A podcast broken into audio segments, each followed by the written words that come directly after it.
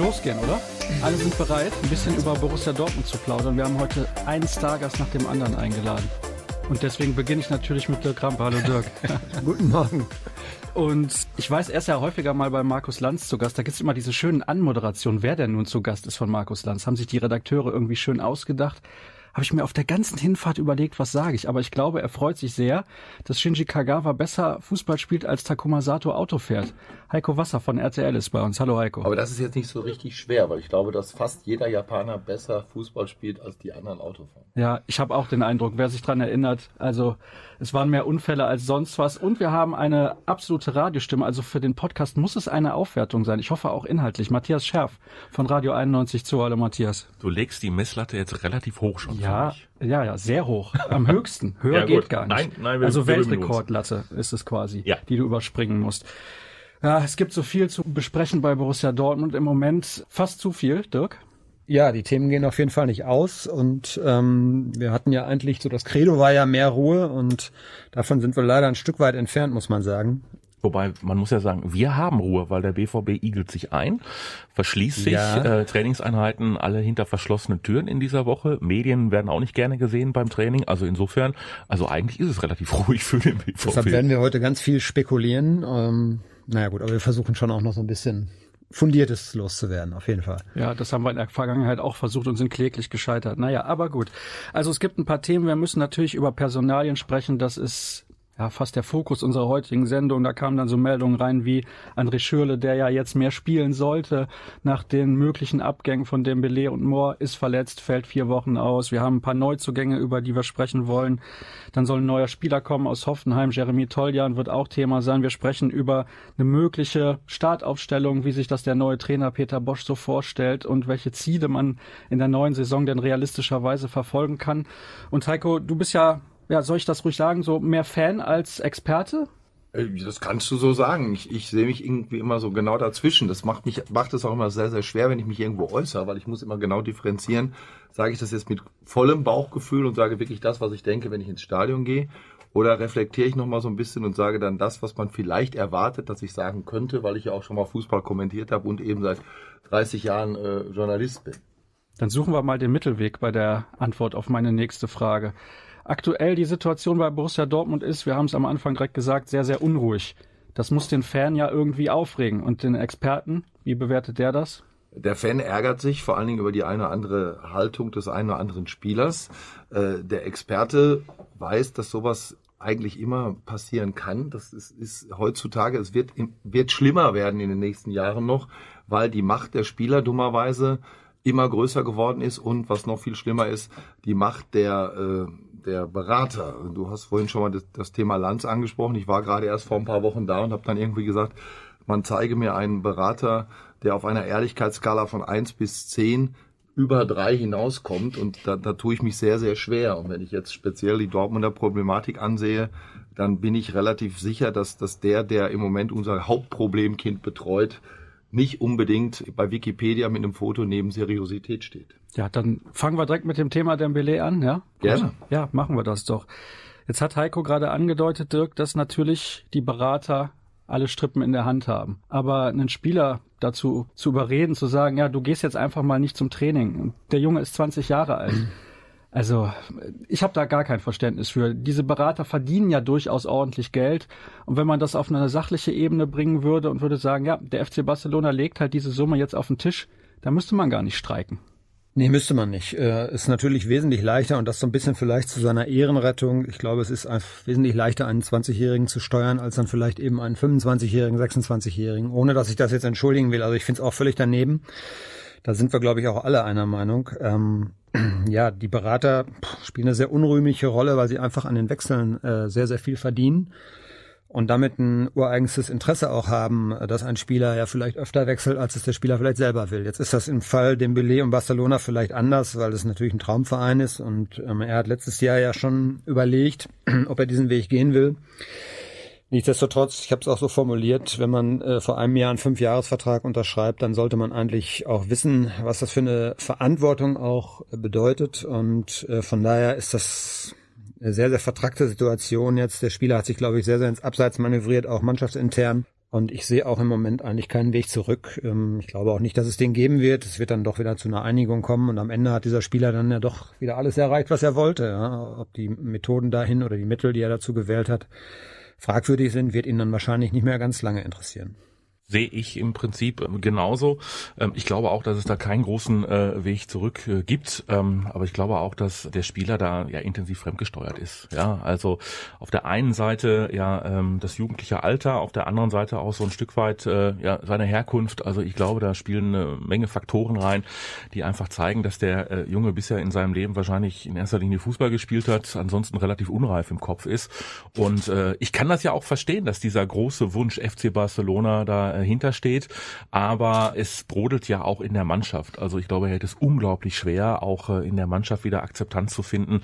Äh, viele sind doch äh, schwer enttäuscht und da gibt's ja auch sehr eindeutige Hinweise innerhalb der Mannschaft so in Richtung Pierre-Emerick Aubameyang, der ähm, nun auch schon seit langer, langer Zeit wechselwillig ist, der das aber sehr professionell handhabt. Ja, also wenn er dann die Ansage kriegt, pass mal auf, äh, die Forderungen, die wir haben, werden nicht erfüllt, du bleibst hier, dann bleibt er eben hier und äh, spielt seinen Stiefel durch und knipst dann sofort im Pokal äh, wieder drei Tore.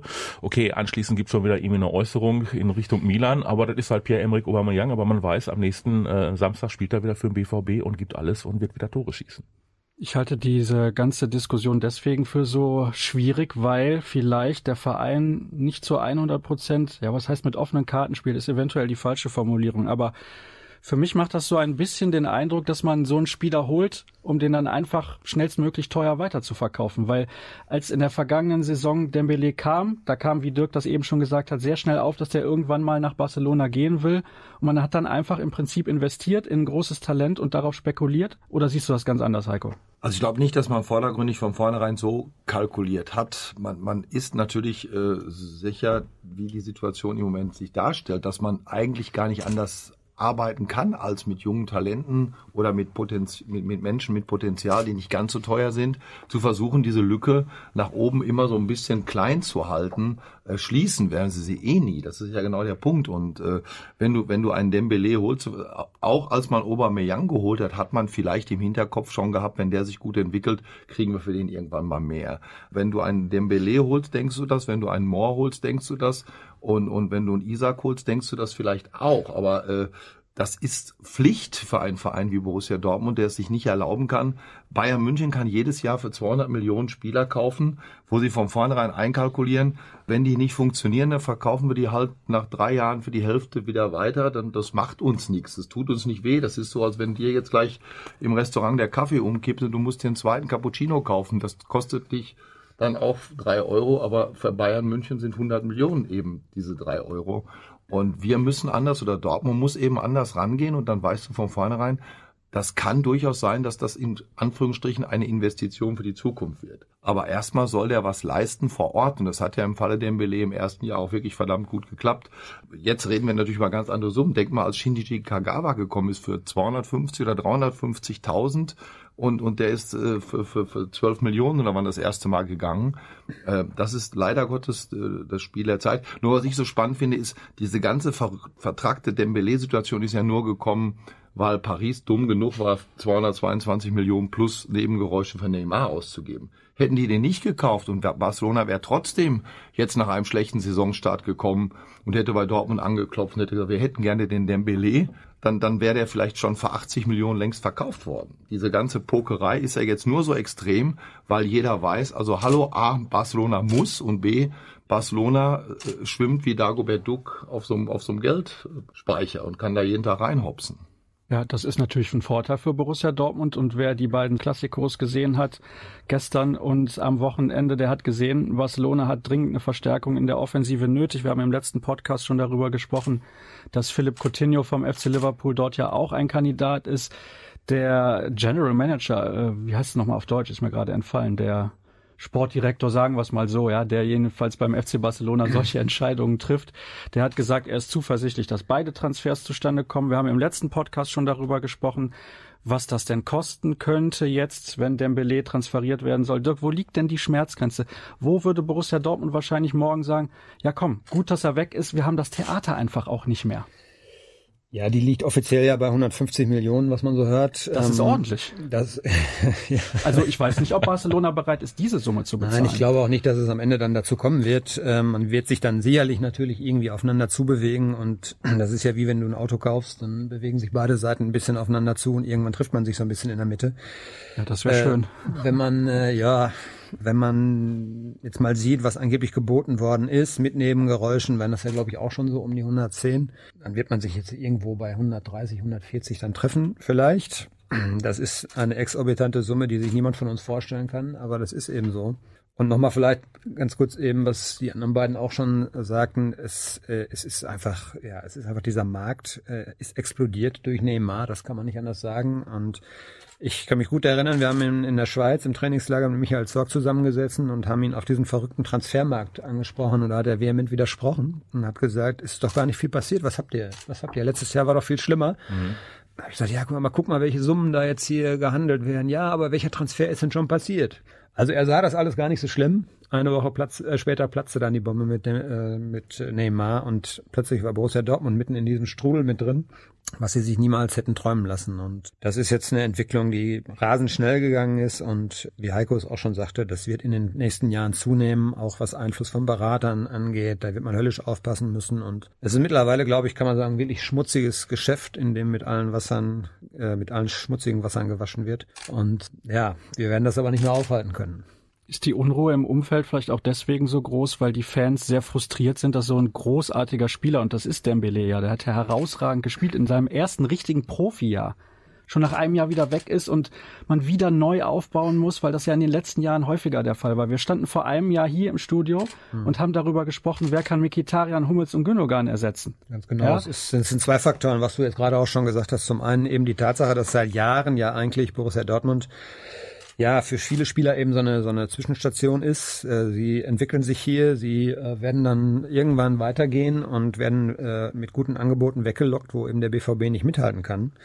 Und das war bei, das fing an mit mit Lewandowski, ähm, den man dann ziehen lassen musste, ablösefrei, um seine Ziele noch einigermaßen zu erreichen. Das ging dann weiter eben mit Gündogan, mit Hummels, mit Mickey, den man eigentlich ja auch gerne gehalten hätte.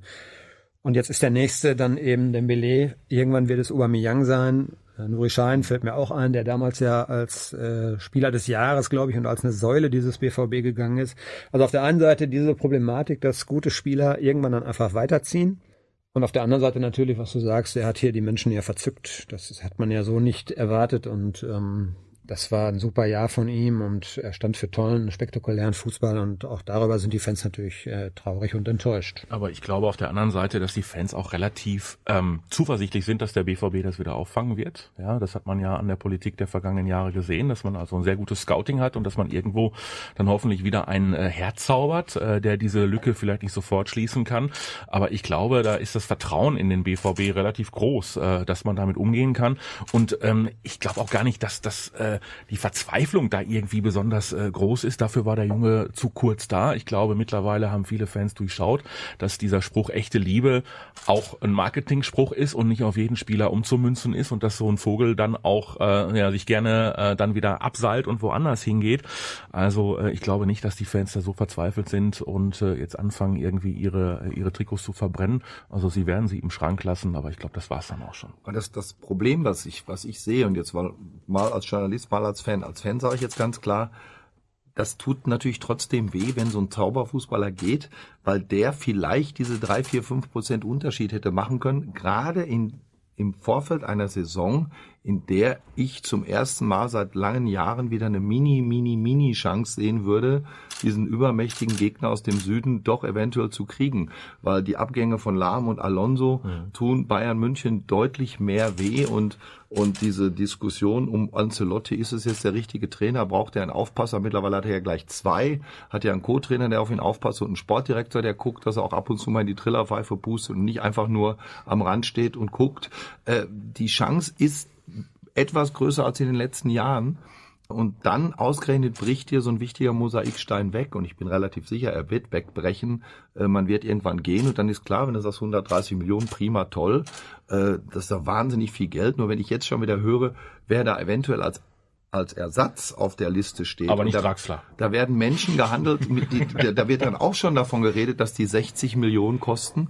Und ich interessiere mich wirklich für Fußball, auch für internationalen Fußball. Und ich habe die Namen von diesen Leuten noch nie gehört, für die eventuell schon wieder 60 Millionen im, im, im Angebot sind. Das, das, das ist unfassbar. Ja, und das ist genau das Problem, das Barcelona jetzt hat hätte dann Borussia Dortmund, sobald der Transfer von Dembele durch ist. Aber ich würde gerne von dir, Heiko, noch aus Fansicht wissen, Eben habe ich ja gefragt, ist der Frust so groß bei den BVB-Fans, dass so ein Spieler wieder geht? Ich glaube, es ist vielleicht auch die Sehnsucht, dass wieder ein Superstar vielleicht mal zehn Jahre bei Borussia Dortmund spielt. Also wie sehr wünscht sich der Fan, dass ein Aubameyang seine Karriere vielleicht bei Borussia Dortmund beendet und mit 250 Toren für Borussia Dortmund abtritt irgendwann. Ja, es müsste jetzt nicht unbedingt zehn Jahre sein, aber wenn wir, ich, also ich als Fan und ich glaube viele andere würden gerne mal wieder so diese Atmosphäre, diese, dieses Boygroup-Feeling von 2010, 2011 haben als da eine junge Truppe zusammen war und merkte plötzlich, ey, wir können richtig gut Fußball spielen und dann plötzlich auch merkte, hey, es reicht vielleicht auch für mehr als ab und zu mal Spaß im Stadion zu haben und 80.000 zum, zum Kreischen zu bringen. Wir können auch was gewinnen. Und ganz plötzlich hattest du diesen Selbstläufer. Da war eine verschworene Gemeinschaft, 2010, 2011, 2012. Die sind zusammen weggegangen. Die haben, da ist keiner dazwischen gegrätscht. Die haben sich mehr oder weniger in die Hand versprochen, wir bleiben zusammen. Dann schreibt plötzlich das wichtigste Fußballmagazin der Welt, 442 in England, äh, The Hottest Property in Europe, der heißeste Verein in Deutsch, in, in, Deut in Europa. Das war Borussia Dortmund. Da war eine Aufbruchsstimmung, da war eine Bewegung, das hat alles mitgerissen und es endete, wie wir alle wissen, in zwei Meisterschaften und eben einem Double. Und auf so ein Zusammenwachsen, auf so einen, einen Effekt, darauf hoffen, glaube ich, die Fans. Und mhm. dazu gehören dann eben so ein paar junge Wilde. Nur damals ist es kaputt gegangen weil ein Papa seinen Sohn nach München verkauft hat und jetzt geht's vielleicht auch wieder ein bisschen kaputt, weil, weil einer nach Barcelona verkauft wird einer von denen, die richtig Spaß machen und die eben dieses Wir-Gefühl auch ein bisschen geprägt haben. Weil wir haben ja auch immer in den letzten Jahren, habt ihr ja im Radio und bei den Zeitungen auch genug Geschichten geschrieben über, wie toll Aubameyang und Dembele auf und neben dem Platz harmonieren, was die machen, dass die zusammen weggehen, dass die Yo Brother und auf jedem zweiten Twitter-Foto schlagen die sich, klatschen die sich ab und haben die gleiche komische Kappe falsch rum auf. Äh, die, dieses Feeling geht jetzt ein bisschen kaputt und ich glaube, davor haben auch viele Fans wieder ein bisschen Angst. Gibt es noch Wortmeldungen zur Causa Dembele? Ja, dann kümmern wir uns jetzt um richtigen Fußball, also beziehungsweise den, der auf dem Platz stattfindet. Ach, den hat er schon geliefert, ne? Ja, tatsächlich, den hat er ja schon geliefert. Also ich habe es ja eben gesagt.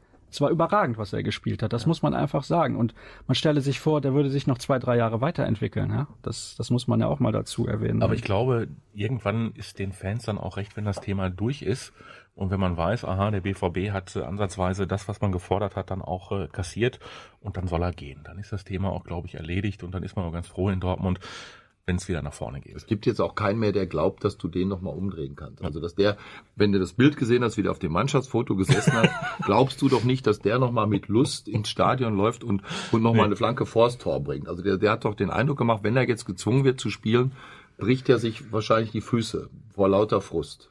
So kommt doch der Dirk mit so einem Gesicht jeden Morgen in die Redaktion, oder ja, nicht? Ich halte trotzdem das durch, ne? Ja, ja, gut. Da gibt's noch Zwischenrufe aus dem Hinterhalt sozusagen. Ja, ich weiß gar nicht, wo sollen wir denn weitermachen beziehungsweise anfangen? Schauen wir auf den Kader? Ja, machen wir das mal. Denn Borussia Dortmund hat immer noch eine relativ gute Mannschaft. Auch wenn natürlich in jedem Sonderheft, das es gibt auf diesem Planeten, Dembele und Emre Moore und andere Akteure noch mit aufgelistet sind. Aber schauen wir mal auf die, die mit Sicherheit im nächsten Jahr für Borussia Dortmund spielen werden. Torhüter, das ist klar, Dirk. Roman Bürki hat eine gute Entwicklung genommen in der letzten Spielzeit, finde ich. Hat sich jetzt auch schon wieder im Supercup in guter Form präsentiert und es gibt eine klare Nummer zwei, Roman Weidenfeller und dann noch den jungen Dominik Reimann, der von Roman Bürki sehr hoch eingeschätzt wird. Ja, da gibt's glaube ich, ähm, keinen Diskussionsbedarf. Also Roman äh, Weidenfeller weiß ja auch um seine Rolle. Roman Bürki ist die klare Nummer eins. Und ähm, ich könnte mir auch vorstellen, dass es eben äh, mal passieren wird, dass man auch dann Dominik Reimann auf der Bank vielleicht mal sieht. Der wird tatsächlich von, von allen eigentlich durchgängig für seine Spielintelligenz und für seine technischen Fähigkeiten auch gerühmt und gelobt. Und ähm, man hat jetzt, glaube ich, im Spiel der U23 allerdings auch mal gesehen, dass es noch ein junger Bengel ist. Es gab auch ein Testspiel in, äh, wo war es, Erfurt, ne? Glaube ich, wo er auch so einen kleinen Fehlpass gespielt hat, der dann zum Gegentor führte. Also alles ganz normal eigentlich für so einen jungen Kerl, aber eben einer mit Perspektive und Torhüter, äh, Torhüter Position, da brauchen wir, glaube ich, keine Sorgen zu haben. Da ist Dortmund gut aufgestellt. Ich würde sagen, dann Vergessen wir die Torhüter an der Stelle und beschäftigen uns mit der Defensive. Ein Spieler, der mich in der Rückrunde so begeistert hat, da kam natürlich ganz, ganz viel zusammen, war Marc Bartra. Am Anfang haben viele gesagt, boah, mhm. der übertreibt es teilweise auch, der möchte zu viel, passt er überhaupt in diese Mannschaft rein, aber er hat sich eigentlich von Anfang an komplett auf Borussia Dortmund eingelassen. Das ist, glaube ich, auch etwas, was die Fans sehr zu schätzen wissen. Und er lebt diesen Verein richtig. Das sieht man immer, wenn man mal Social Media verfolgt bei ihm, dass er Borussia Dortmund richtig lebt. Und dann in der zweiten Saisonhälfte waren seine Leistungen auch richtig, richtig stark kann man eigentlich nur unterschreiben. Da sind wir dann vielleicht auch beim, äh, beim, beim, beim, beim Gegensatz äh, zu, zu Dembele. Also all das, was wir ihm gerade abgesprochen haben, hoffen wir mal, dass wir es Marc Bartra äh, zuschreiben können. Der ist in einem Verein mit ganz vielen Emotionen groß geworden, in Barcelona wechselt und du hast das Gefühl gehabt, wirklich, er stürzt sich von vornherein absichtlich und bewusst aktiv in dieses Abenteuer, äh, saugt das in sich auf und, und gibt auch viel zurück. Also ähm, der wirkt ja äh, nicht nur sehr emotional und, und sehr sympathisch, er ist es ja wohl auch, äh, indem er sich ja wirklich total mit, mit dem Verein identifiziert. Ich finde auch, also ich war am Anfang sehr skeptisch, ähm, als er so die ersten Spiele gemacht hat, da hat man sich gedacht, naja, also wo ist der ausgebildet worden? War es wirklich Barcelona? Äh, aber er hat sich immens gesteigert, äh, ist eigentlich da hinten die feste Größe neben äh, Sokrates, all das, äh, was dahinter äh, steht momentan, hat es extrem schwer. Und ich finde auch, dass der eine absolute Bereicherung ist für den BVB. Und ich glaube auch, dass der einen massiven Stein im Brett hat bei den Fans. Nicht erst seit diesem fürchterlichen Anschlag auf den auf den Mannschaftsbus, sondern der gibt auch ganz, ganz viel zurück.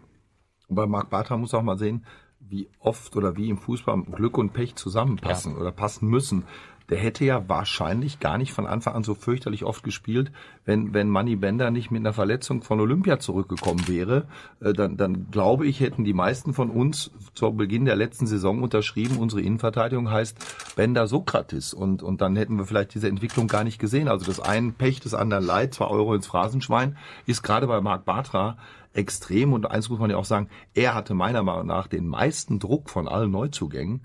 Denn äh, er war wirklich die, der einzige 1 zu 1 Ersatz für einen der drei Weltstars, die wir verloren haben. Mikitarian wurde so, naja, irgendwie wird schon irgendeiner für ihn spielen und, und Ilkay, da wird auch irgendeiner irgendwie mal so im Mittelfeld was machen.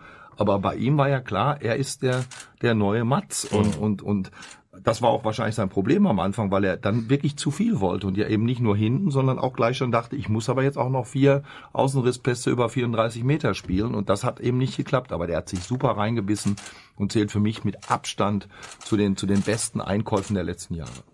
Sokrates wurde auch gerade schon angesprochen. Für mich ist dieses Innenverteidiger-Duo in der Bundesliga nach dem der Bayern eigentlich das Beste. Ja, ja Sokrates hatte zwischendurch mal mal Probleme. Ne? Hat er auch äh, einige Gegentore äh, relativ äh, riskant verursacht, aber er ist einer, ähm, den das nicht weiter packt offenbar. Also der der ruht in sich selbst, der strahlt das aus. Er ist äh, er ist ein Fels in der Brandung. Ich habe auch gehört, dass er doch durchaus mal mit dem Gedanken gespielt hat, so ähm, ja im Herbst seiner Karriere in Anführungszeichen Anführungszeichen eventuell doch nochmal den Verein zu verlassen. Aber da hat man ihm relativ klar zu verstehen gegeben, dass auch der neue Trainer mit ihm äh, zu 100 Prozent plant, dass er der Abwehrchef ist und offenbar ja auch bleibt. Und äh, das, was man so hört, ist ja auch, äh, dass der neue Trainer von ihm felsenfest überzeugt ist und er, er gibt das zurück. Also er ist ja niemand für die, für die ganz großen wahnsinnigen Dinge, aber er ist halt ein sehr äh, solider, ruhiger, äh, extremer Kämpfer und äh, ja, diese Mentalität ist ja seit jeher in Dortmund eigentlich eine, äh, eine sehr beliebte Bodenständige. Deswegen wollte ich gerade fragen, wo soll er denn auch hin? Passt doch perfekt zu Borussia Dortmund mit, ja. mit seiner Art Fußball zu spielen. Also die Fans, die lieben ihn auf jeden Fall. Und deswegen sehe ich da gar keinen Grund, warum der nochmal den Verein wechseln sollte, um Gottes Willen.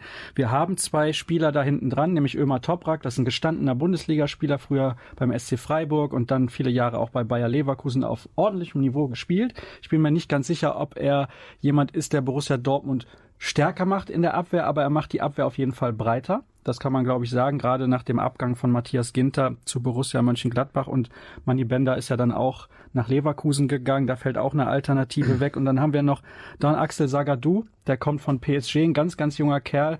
Alle, mit denen ich bislang gesprochen habe, haben gesagt, der hat sehr gute Voraussetzungen. Und da kann man da hoffen, dass nicht auch der FC Barcelona irgendwann anklopft. Den haben wir ja noch gar nicht so richtig gesehen in der Innenverteidigung. Ja. Er musste ja die ganze Zeit links äh, spielen, was jetzt nicht so seine Position war, weil er einfach von der Statur auch äh, ein, ein großgewachsen, sehr schwer und kantig, äh, also für die Innenverteidigung eigentlich prädestiniert, aber eben außen, wenn er es gegen schnelle Außenspieler zu tun bekommt, dann hat er schon ein bisschen Probleme und äh, auch so taktisch hat man gemerkt, jetzt auch im Supercup zum Beispiel gegen die Bayern, dass es eben nicht die Position ist, auf der er ausgebildet wurde. Und ähm, da muss man mal sehen, wie der sich jetzt reinbeißt, wie der reinfindet. Ähm, wenn Toljan jetzt perfekt sein sollte, hat man ja eine Alternative auch für die Außen. Hast du das gerade als perfekt vermeldet? Ist das so, ja? Nee, habe ich nicht. Nee, nee, aber ich denke, könnte mir vorstellen, dass es vielleicht heute noch was wird. Und dann hat man ja auch noch Schmelzer, der wiederkommt. Ähm, Guerrero im Herbst kommt irgendwann wieder. Also außen wird man dann äh, wieder irgendwann gut genug bestückt sein und dann bin ich mal gespannt, wie er sich in der Mitte dann äh, äh, prä, positionieren kann. Und, lass dich drin, äh, schneide ich nicht. Ja, lass mal ruhig drin. Warum Präsentieren nicht? hätten wir auch durch. Präsentieren wäre auch okay gewesen. Ja, ich mache mir demnächst mal so eine Liste von, von Verben, die man immer gut gebrauchen kann. Ja, mal sehen. Also wie gesagt, den kann man innen noch gar nicht so beurteilen, aber äh, man hört eben, dass die Anlagen da sein sollen. Aber ich glaube, dass Ömer Toprak durchaus ein Verlierer der Vorbereitung sein könnte und jemand, der sich das mit seinem Wechsel zum BVB ganz anders vorgestellt hat. Der BVB hatte, glaube ich, lange um ihn gebuhlt. Äh, so wie ich höre, war es auch äh, dann letztendlich äh, eine Verpflichtung, die der ehemalige Trainer Thomas Tuchel mit favorisiert hat. Der ganz ist blöd gelaufen. Der ist nicht mhm. mehr da. So, und ähm, naja, und jetzt ist Toprak, glaube ich, hinten dran, also Innenverteidigung steht. Und äh, naja, und der neue Trainer gilt ja eher als einer, der dann eventuell auch mal einen jungen Spieler favorisiert. Und dann sind wir bei Don Axel Sagadou. Wir haben ihn das, wir haben ihn das ja im Trainingslager, in einer Gesprächsrunde mit ihm, da haben wir ihn das gefragt. Äh, auch so gerade diese Problematik, Wunschspieler von Tuchel und der Trainer ist jetzt nicht mehr da. Ähm, er hat das relativ locker, zumindest nach außen hin so genommen. Er hat auch gesagt, fand ich sehr bemerkenswert, dass die Konkurrenzsituation natürlich in Dortmund ganz anders sei äh, als in Leverkusen. Gut, da war er natürlich äh, äh, ein gestandener Spieler, der immer gesetzt war. Das ist jetzt ist, ist klar, ne? Aber er hat sich zumindest tat er so, hat sich auch darauf eingestellt, dass diese Situation so kommen könnte. Dass er dann nicht mit zufrieden sein wird, das kann man uns natürlich trotzdem vorstellen. Ne? Ist ja klar. Also man musste eigentlich nicht äh, Bänder abgeben, um Toprak zu holen. Das, ja. das unterschreibe ich sofort. Das ja, unterschreibe ich sofort. ja. Weil, weil Manny Bender war eben auch einer, der, der fürs Innenverhältnis in der Mannschaft unfassbar wichtig war. Und das war ja, wir haben vorhin über diese Situation, die Jahre, die goldenen Jahre, 10, 11, 12, sowas gesprochen. Äh, da war er einer, der, der, der von Anfang an dabei war und der auch in der Mannschaft, dessen Wort in der Mannschaft wichtig war. Und da sind jetzt eigentlich nur noch Schmelzer und Schein übergeblieben und eben auf der Bank äh, Roman Weidenfeller, Piszczek gehört zwar auch noch dazu, mhm. aber der spricht ja nur bei Lebensgefahr und insofern würde ich das jetzt ein bisschen ab, abwerten. Äh, also den würde ich jetzt nicht unbedingt dazu also zu den Sprachrohren dazu zählen wollen. Also Sven Bender, äh, ich habe da kurz mit ihm auch Kontakt gehabt und ähm, ich glaube, das ist wirklich so ein Sonderfall. Ich glaube, er hatte das Gefühl, dass er jetzt nach diesen ganzen Jahren auch mal was Neues brauchte, weil er einfach jetzt auch den Stempel so ein bisschen auf Verstehen hatte, eigentlich immer verletzt oder sehr oft verletzt. Und ähm, er hatte, glaube ich, noch nicht dieses Gefühl der Wertschätzung, schon bei Tuchel nicht. Beim neuen Trainer wusste er es jetzt vielleicht nicht. Vielleicht hat der neue Trainer ihm auch klare Signale gegeben. Ich denke, das wird so gewesen sein. Und der Junge will einfach Fußball spielen. Ja, der hat ja so viele Spiele verpasst, weil er wirklich was hatte. Und ähm, war ja da sehr vom Pech verfolgt und der wollte wieder spielen. Und ich finde es eigentlich auch gut, muss ich sagen, dass Borussia Dortmund dann gesagt hat, okay, du hast auch die Verdienste hier um diesen Verein, dann lassen wir dich auch gehen, wenn du möchtest. Deshalb gehe ich dieses Jahr immer mit dem falschen Trikot ins Stadion. Weil ich habe eine 6 hinten drauf. Und die wird auch da drauf bleiben. Ja, hoffentlich und der Name, das und der Name Trikot, auch. mit dem du ins Stadion nee, ich, ich habe ich hab, ich hab die letzten, seit Kehl nicht mehr da ist, habe ich jedes Jahr ein Bänder-Trikot und äh, das habe ich natürlich auch dieses Jahr frühzeitig geordert und das wird trotzdem einen Ehrenplatz behalten und wird auch zum Einsatz kommen. Spricht ja für wurscht. deine Weitsicht, dass du nicht vor einem Jahr ein Dembele-Trikot gekauft hast. Absolut. Ja, es ist ja auch schön, wenn man sich mit Spielern identifizieren kann. Dafür ist man ja auch Fan. Das ist ja so, weil du eben gesagt hast, du bist mal Fan, mal Experte, irgendwas dazwischen. Aber ich finde, solche Spieler sind prädestiniert ja, dazu. Der, ja? der Dirk hat es ja gerade gesagt. Das ist alles aus seiner Sicht völlig verständlich und, und ich habe auch mit ihm darüber geredet. Äh, es bringt ja jetzt auch nichts nachzukarten, hätte, wäre, wenn. Äh, du hast auch gerade gesagt, der hatte so ein bisschen den Eindruck, der war oft verletzt. Der war zum Beispiel die letzten sechs Wochen der letzten Saison topfit. Ja. Und ich hätte den bei jedem Spiel für Matze Ginter aufgestellt. Sorry, dass ich das mal so knallhart sage. Der hat, uns, der hat uns nach München gebracht. Der hat, den, der hat den Ball von der Linie gekratzt. Und ich weiß nicht, was im Hirn des Ex-Trainers vorgegangen ist, dass der den eben nicht hat spielen lassen. Und als in Berlin diese Diskussion gab und warum darf denn der Schein nicht spielen und so, hätte man genauso gut sagen müssen, sag mal, wieso, wieso ist eigentlich ein Money Bender nicht auf dem Platz und warum, warum, warum reden wir nur über die Personalie Shahin? Also da waren einige Dinge, die mir sehr, sehr quer gegangen sind. Aber nochmal Strich drunter, er ist Gott sei Dank nicht mehr da. Und jetzt gucken wir nach vorne. Also der Trainer. Der Trainer, ja, nicht um Gottes Willen, nicht Money, um Gottes Willen. Da würde ich, äh, ne, den würde ich mit dem Fahrrad nach wie vor noch von Leverkusen wieder zurückholen. Ist ja eine kurze Strecke. Über die A1 kannst du vielleicht eine kurze Abkürzung nehmen. Apropos Nuri Sahin, das wollte ich, bevor wir das vergessen, noch kurz erwähnen. Auf der Players Tribune gibt's einen Artikel, Artikel von Nuri Shahin geschrieben, sollte man sich mal durchgelesen haben. Ja. Ist länger als zwei Minuten Lesezeit, das kann ich jetzt schon sagen. Lohnt aber, sich aber, absolut. Ja, ist ein absolutes Highlight und deswegen Kurz wir suchen, wir suchen im Goethe-Institut französischsprachige Menschen, die das übersetzen können und dem Dembele ganz langsam vorlesen und zwar einen Satz am Tag, weil mehr wird er nicht verstehen. Also, sprechen wir über ganz kurz noch die Außenverteidiger, wurde schon ein bisschen angerissen. Piszczek haben wir da sowieso auf der rechten Seite gesetzt. Wenn er denn fit ist, wird er auch spielen, gehe ich mal schwer von aus. Bei Erik Durm ist die Frage, ist er jemals fit? Dann wird er vielleicht irgendwann mal spielen, aber auch eher seltener. Ja, und dann haben wir da noch Felix Passlack und das hat was zu tun mit dieser Verpflichtung der eventuellen von Jeremy Toljan. Jetzt ist das ja so, zuletzt habe ich immer wieder festgestellt, bei jeder einzelnen Ausgabe, in dem Moment, wo ich Stopp gedrückt habe bei der Aufnahme, ist irgendwas passiert. Und deswegen nehme ich an, ist Toljan schon längst fest verpflichtet. Also ich würde sagen, das ist ein U21-Nationalspieler. Dirk guckt gerade nochmal nach, ob zwischendurch was passiert ist. Aber das ist ein U21-Nationalspieler, der auf beiden Seiten hinten spielen kann, auf einem soliden Niveau, der sicherlich noch Entwicklungspotenzial hat, soll angeblich fünf Millionen Euro kosten. Ja, dann nehmen wir den doch, oder? Auf jeden Fall. Also der BVB hat äh, aus meiner Sicht nicht erst äh, seit der Verletzung von äh, Guerrero und Durm äh, Handlungsbedarf auf den Seiten, eigentlich chronisch Handlungsbedarf äh, auf den Seiten, finde ich, weil für Piszczek gibt's ja auch keinen vernünftigen Backup. Also in der vergangenen Saison hatte äh, Matze Ginter dann damals zum Beispiel äh, gespielt. Also insofern macht das auf jeden Fall Sinn, da jemanden zu holen, der unter Umständen beide Seiten beackern kann. Und ähm, ja, es, also Piszczek ist ja mittlerweile auch schon über 30. Äh, Marcel Schmelzer wird nicht jünger. Also äh, wenn man glaubt, dass Jeremy Toljan die Perspektive hat, die ihm prophezeit wird, dann macht das ganz, ganz viel Sinn. Er ist auch beim äh, U21-Turnier noch als bester Außenverteidiger gewählt worden. Also unbedingt her damit.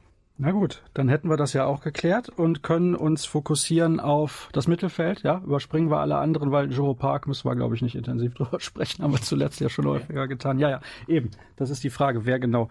Also, im Mittelfeld ist Borussia Dortmund ja eigentlich schon relativ gut und auch breit besetzt. Kann man nicht meckern, wenn man sich mal die Akteure anguckt. Also da haben wir zum Beispiel Gonzalo Castro mit über 300 Bundesligaspielen. Wir haben Moda Hut neu aus Gladbach bekommen. Wir haben Mario Götze, ich sag jetzt mal neu aus dem Lazarett gekommen, weil der Spieler hat in der vergangenen Saison eigentlich fast gar nicht gespielt und könnte so ein richtiger Joker werden in dieser Spielzeit, finde ich zumindest. Dann haben wir Shinji Kagawa, wir haben beispielsweise Christian Pulisic, dem viele nochmal einen richtigen Sprung zutrauen in dieser Spielzeit. Wir haben Sebastian Rode, Nuri Sahin und Julian Weigel und dann haben wir natürlich diese eventuellen Abgänge Osman Dembele und Emre Moore. Über Dembele haben wir schon gesprochen und wir haben auch noch Jakob Brun Larsen, das ist auch so ein junger Akteur, da muss man auch mal sehen, wie sich der natürlich entwickeln kann in der Mannschaft, die gewisse Ziele hat. Bevor wir jetzt eingehen auf die Spieler, die da sind, sprechen wir noch ganz kurz über einen, der eventuell geht. Bei Emre Moore zieht es sich, Dirk. Warum denn? Das hängt, so wie wir das mitbekommen, ausschließlich wohl an seinem Berater. Schon wieder ein Berater. Schon wieder ein Berater, der nicht ganz koscher ist, wie mir scheint, der offensichtlich eben auch um seine, äh, seinen Anteil an diesem Transfer pokert und feilscht und da ziemlich unverschämt ist, äh, wie man so hört. Mit dem Spieler ist Inter Mailand klar und mit äh, dem BVB auch. Also von daher, der Wechsel wurde ja im Prinzip ja auch schon äh, fast als perfekt äh, vermeldet. Äh, Moore war ja auch freigestellt.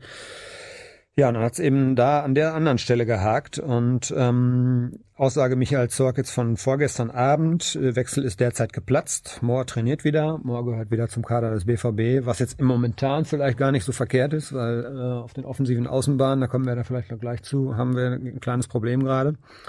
Aber ich glaube, wenn auch da noch äh, eine Bewegung passiert, ich glaube, dann wird man vielleicht auch trotzdem Moore noch abgeben.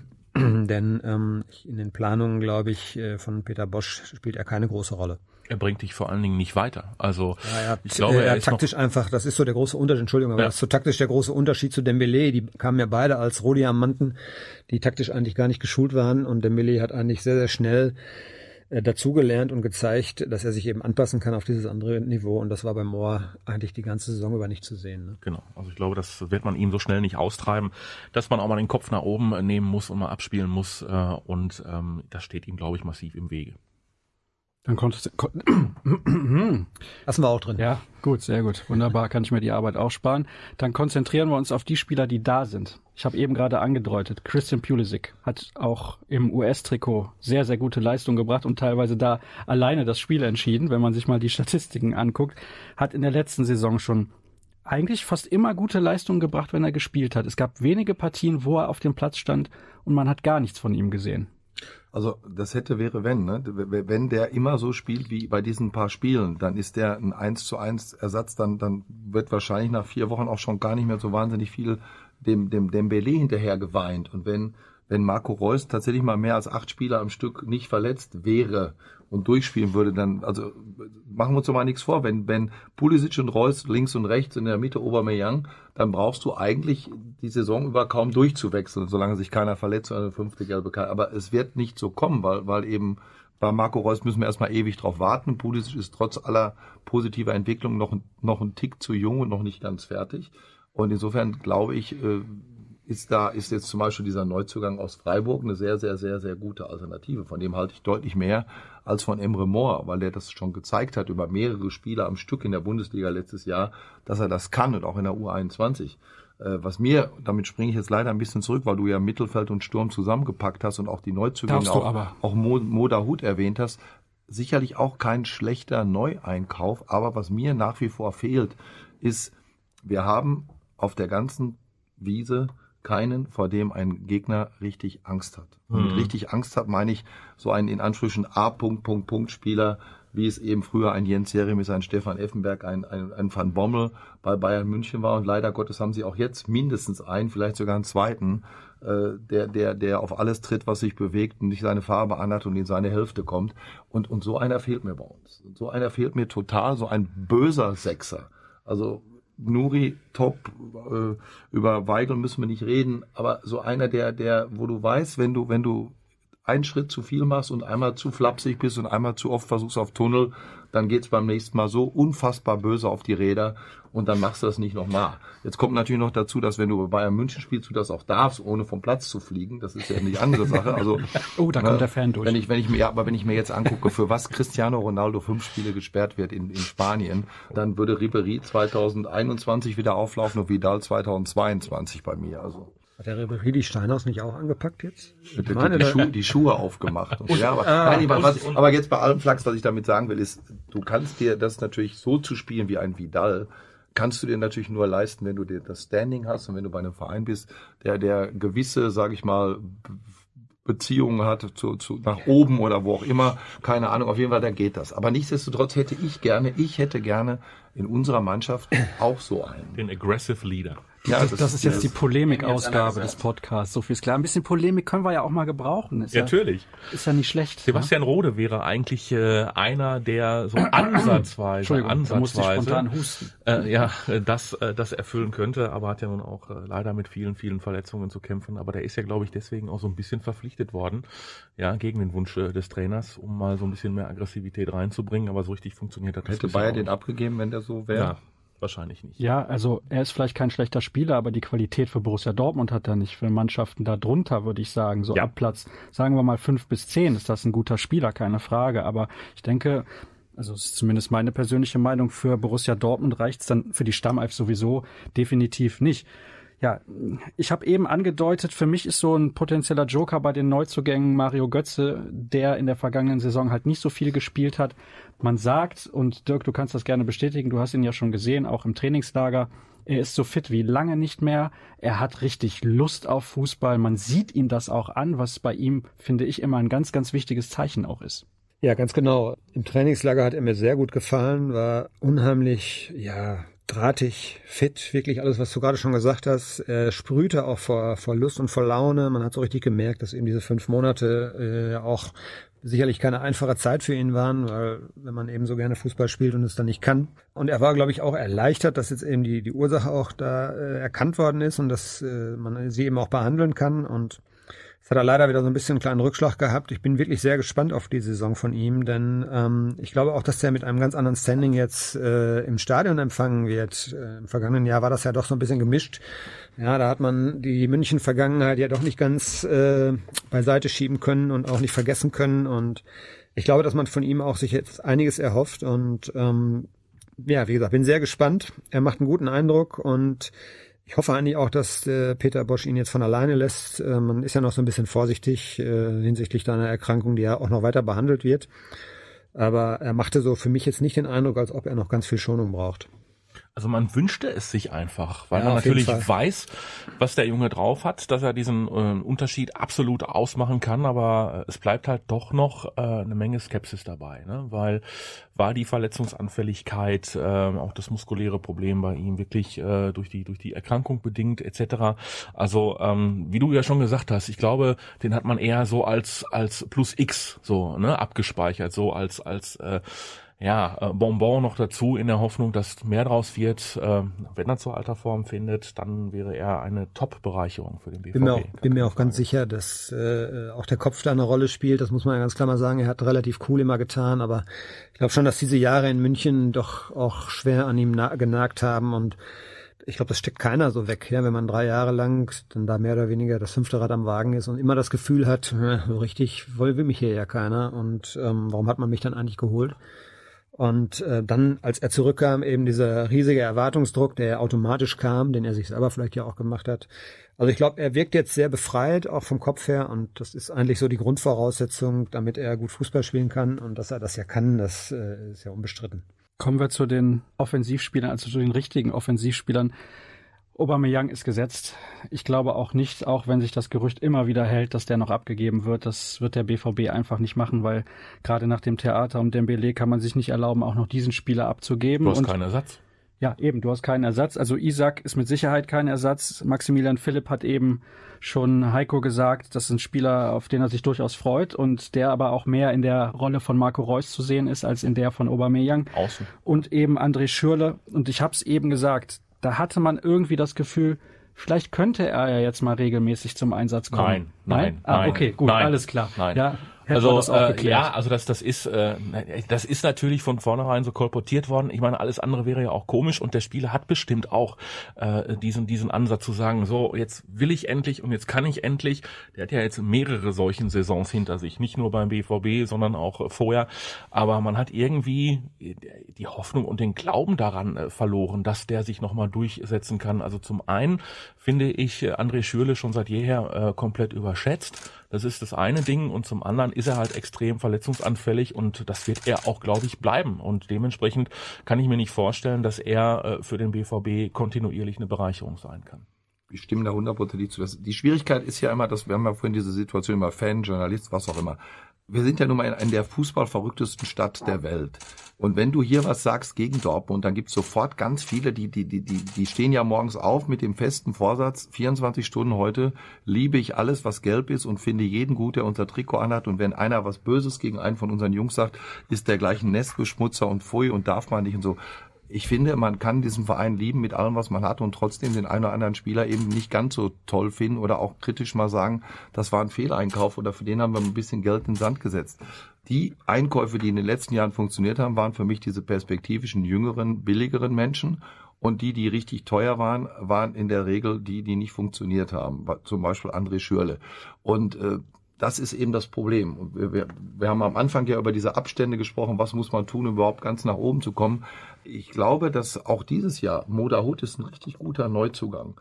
Äh, Topak ist eine, macht es breiter, aber nach, um, um einen Schritt nach vorne zu machen, sind die genau wie letztes Jahr André Schürle für mich wieder nicht gut genug. Also den Schritt nach vorne hat letztes Jahr Borussia Dortmund gemacht durch Dembele. Das ist dann aber in mhm. Anführungsstrichen der Glückstreffer und, und den tollen, der tollen Arbeit von Sven Mislintat geschuldet oder denen, die solche Leute halt entdecken. Bei Schürle hatte ich letztes Jahr schon kein gutes Gefühl und bei aller Liebe habe ich auch dieses Jahr kein gutes Gefühl. Ob, ob er jetzt verletzt ist oder fit ist, beides bringt mich nicht wirklich nach vorne. Also er fällt mit dem Muskelfaserriss wieder vier Wochen aus für ihn zu einer Unzeit, genauso wie die Aufzeichnung, also die Uhrzeit dieser Aufzeichnung ist auch eine Unzeit, aber das ist ein anderes Thema. Äh, ja, ich weiß gar nicht, wo sollen wir weitermachen? Bei den Hörerfragen? Ja, komm, gucken wir mal, was die Hörer so wissen wollen und dann fragt Tim, was wird passieren nach Ende der Transferperiode? Endlich mal Ruhe im Verein? Das hoffen ja alle, dass dann endlich mal Ruhe ist. Ja, das hoffen alle. Ich glaube, es wird auch eine gewisse Ruhe einkehren, äh, wobei Ende der Transferperiode ist ja vor der nächsten Transferperiode. Das wird nicht lange dauern, bis dann das wieder mit Aubameyang und China im Winter losgeht. Äh, also davon werden wir nicht verschont bleiben. Die Frage ist eben vor allem, wie es mit der internen Ruhe aussieht. Die war, glaube ich, da in einem gewissen Maß, aber Aubameyang wusste man, dass er gehen wollte. Man war darauf eingestellt, dass es eventuell was passieren sollte. Und dann passierte das nicht, aber dann kam eben Dembele und äh, ich glaube, das hat intern sich richtig für Knatsch gesorgt, äh, auch in der Mannschaft. Und ähm, ich denke mir einfach, dass nach dem Ende der Transferperiode da, da auf jeden Fall Ruhe einkehren wird, weil man dann einfach weiß, jetzt haben wir erstmal eine gewisse Zeit. Äh, diese Gruppe ist dann zusammen, mit der spielen wir dann erstmal. Und dass dann wieder Spekulationen im Wechsel kommen, das ist relativ normal, aber so äh, krass wie jetzt im Fall Dembele mit Trainingsstreik und so weiter und Nichterreichbarkeit und so, das ähm, ist eine absolute Ausnahmesituation und ich hoffe auch, dass sie nicht normal vorkommen wird. Und da wird, also andersrum wird also auf jeden Fall ein bisschen Ruhe einkehren. Wenn es denn äh, sportlich vernünftig losgeht, ne? Das ist also das ist natürlich Grundvoraussetzung ja. dafür. Also ich ähm, schätze mal das Auftaktprogramm von Borussia Dortmund mit Wolfsburg und Hertha als machbar ein. Also insofern äh, sind die Vorzeichen eigentlich relativ gut, aber ich glaube, der BVB hat auch noch eine Menge Sand im Getriebe, muss ich noch finden und ähm, das könnte durchaus auch noch ein bisschen holprig losgehen.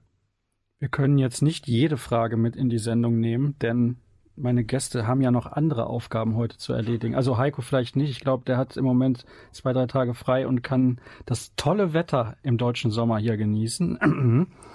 Reicht die Qualität des Kaders für die Saisonziele, fragt Andreas. Heiko, ich glaube, da hast du eben schon ein bisschen was zu gesagt. Mein, wenn das Saisonziel ist, wieder Zweiter oder Dritter zu werden, also in die Champions League sich zu platzieren oder zu qualifizieren oder eben auch die Gruppenphase in der Champions League zu überstehen. Dafür wird dieser Kader reichen, auch ohne Dembele. Aber er wird natürlich nicht reichen, um ganz oben anzugreifen. Glaube ich nicht. Denn, denn, denn eins darf man nicht vergessen, selbst wenn Bayern schwächelt, und ich glaube, sie werden schwächeln, von 17 Bundesligisten fahren 15 nach München in der Hoffnung nicht zu verlieren. Also außer Dortmund fährt da vielleicht noch Gladbach hin mit, mit dem Vorsatz, weil die da im, immer gut aussehen, wir können da was reißen.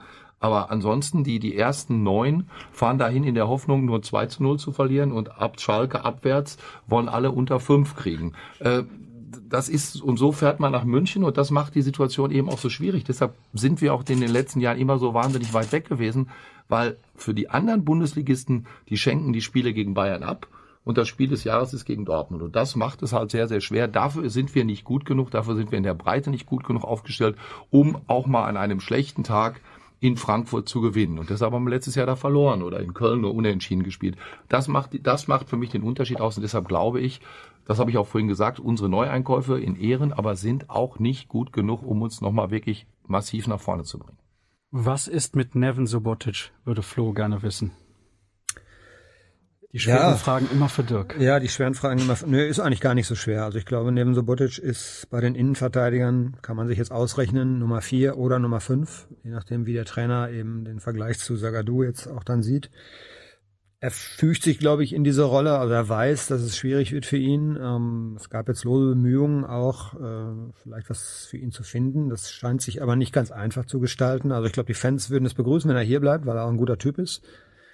Und solche Typen braucht man eben. Und er hat auch ja lange Jahre bewiesen, dass er sich eben auch mit dem Verein identifiziert.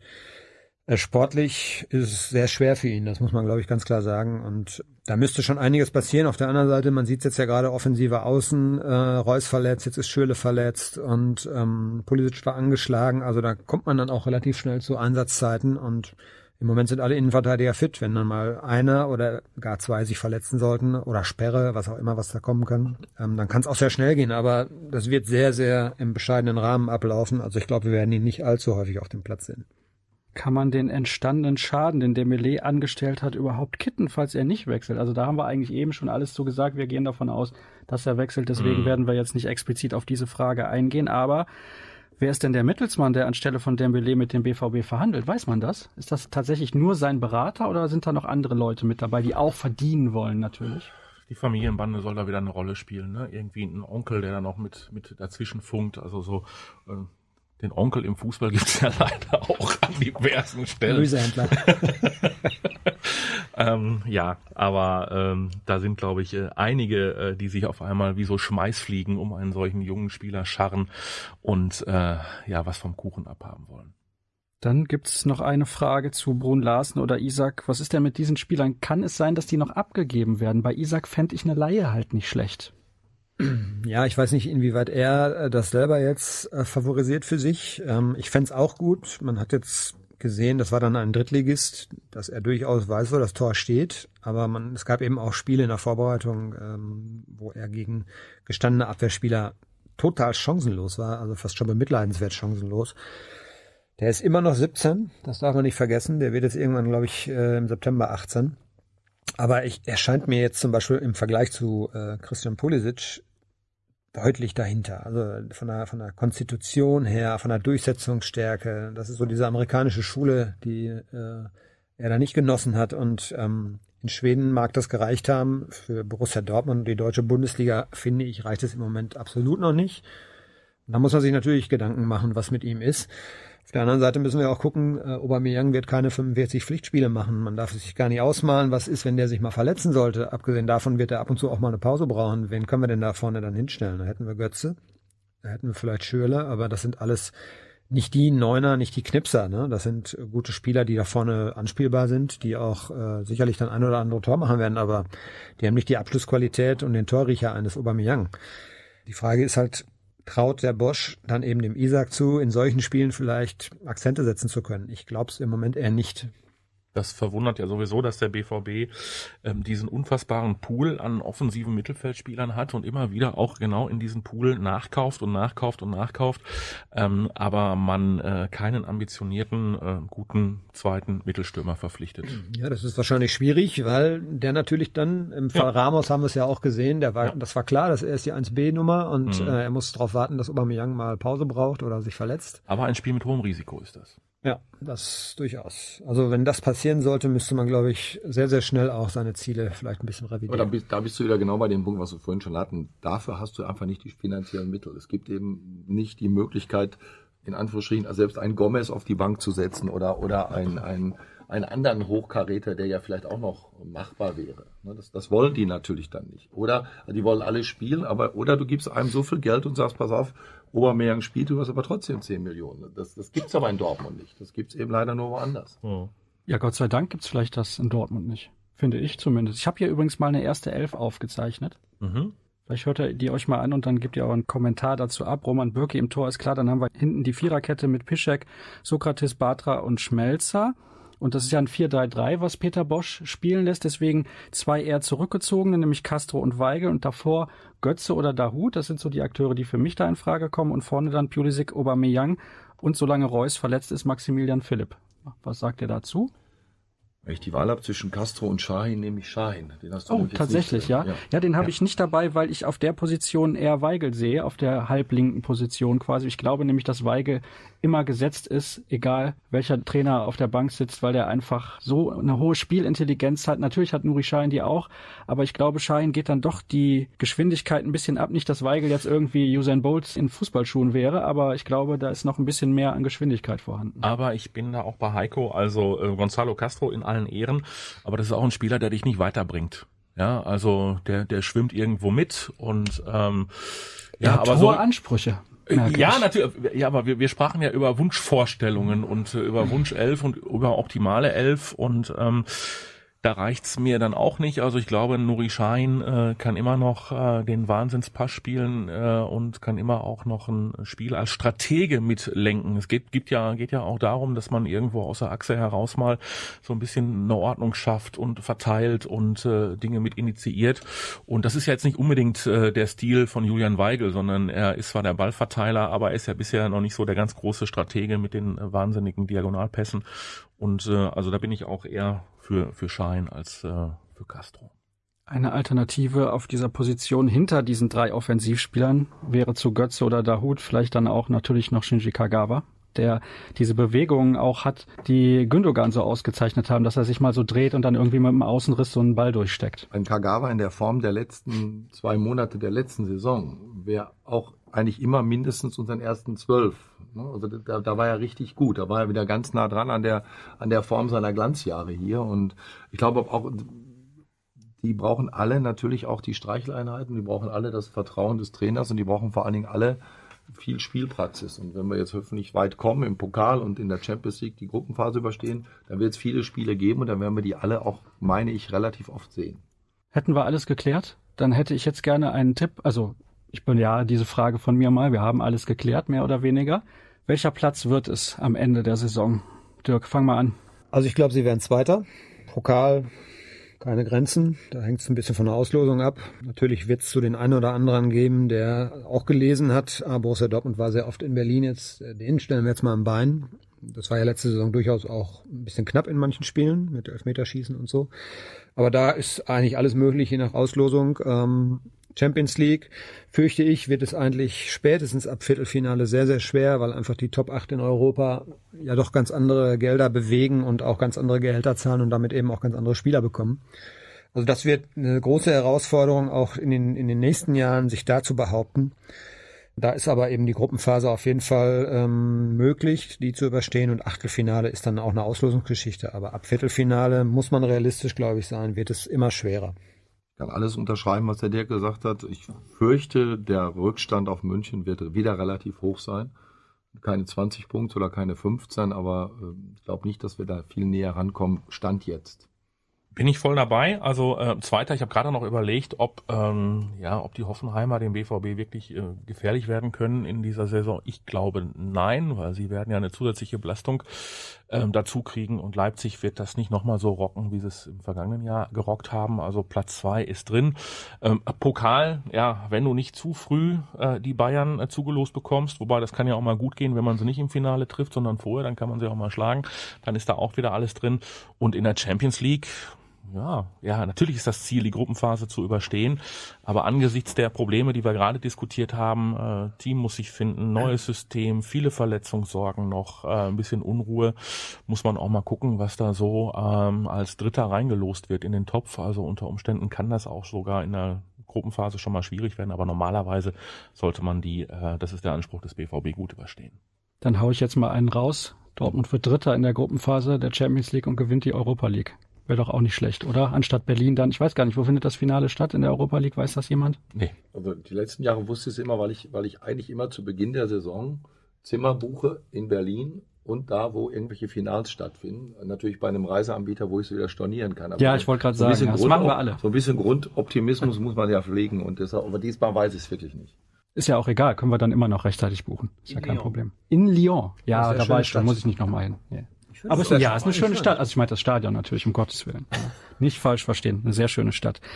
Gut, dann hätten wir im Prinzip fast alles besprochen. Eigentlich, bin ich ganz ehrlich, wenn wir jetzt alle noch mehr Zeit hätten, könnten wir hier noch eine Stunde sitzen. Bin ich relativ sicher. Es gibt so viel zu besprechen bei Borussia Dortmund, aber wir haben nicht zum letzten Mal gesprochen in dieser Saison. Das ist ja auch ganz klar. Nächste Woche beginnt die Fußball-Bundesliga, beziehungsweise an diesem Wochenende schon. Ihr könnt natürlich gerne diese Auftaktsendung in die neue Spielzeit so oft anhören, wie ihr wollt und natürlich auch euren Freunden und Bekannten davon erzählen, denn ich denke, es ist durchaus interessant, was hier heute besprochen wurde. Alle Informationen rund um Borussia Dortmund gibt's auf ruhrnachrichten.de. Die Kollegen sind bei Twitter zu finden unter Krampe und Heiko Wasser. Ich glaube, Matthias, Twitter ist nicht so deins, ne? Nee, nee, nee, nee. Ich muss, müsste ich vielleicht noch lernen. Du kannst mir das ja gleich mal erklären, wie das ja. funktioniert. So ein blaues Vögelchen, glaube ich. Ja, ne? und wenn man richtig bekannt ist, dann bekommt man auch so einen blauen Haken, glaube ich. Boah, super. Ja. Ich arbeite dran. Beziehungsweise weißen Haken auf blauem Grund ist es, glaube ich. Aber soll jetzt hier keine Rolle spielen. Ja, also ich habe es gesagt, alle Informationen, wie gesagt, unter ruhrnachrichten.de bei Twitter at rnbvb. Mich findet ihr dort unter Sascha Start und ich hoffe, dass wir uns dann nächste Woche wieder hören. Bis dann.